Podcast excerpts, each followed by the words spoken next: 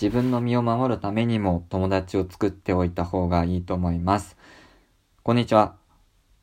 普段作詞作曲をしています。ハノンです。ラジオトークの素敵な3人組さんの企画、素敵な3分という企画に参加するために、今回は私の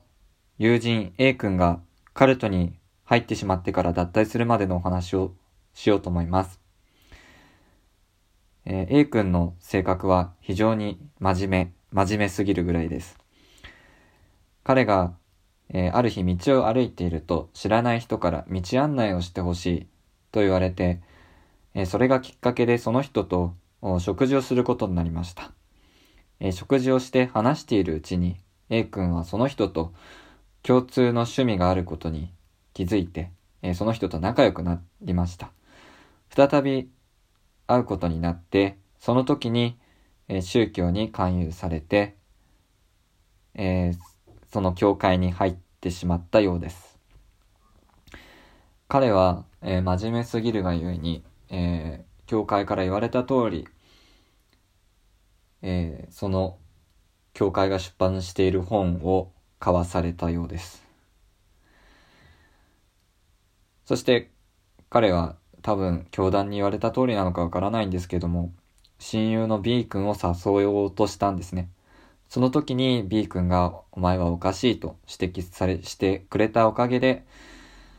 彼は無事抜けることができました。え、A 君も B 君も僕の友達なんですけども、えー、そのカルトに一旦入ってしまった A 君は B 君に止められてなかったら僕にも勧めていたと話していました。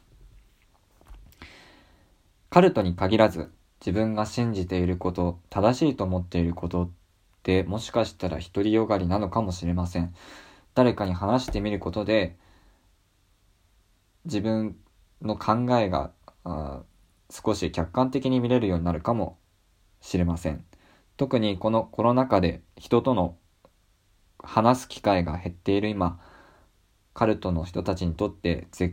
えー、信者を増やす絶好の機会になっていると思います。皆さんもいろんな人と話したり、SNS でもいいですけれども、考えを発信してみてはいかがでしょうか。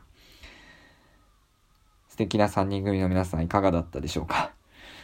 えー、この番組は、えー、私ハノンが普段いろいろ作詞作曲をしていて、えー、その曲をアップしたりしています。よかったら他のトークもぜひ聴いてみてください。ハノンでした。バイバイ。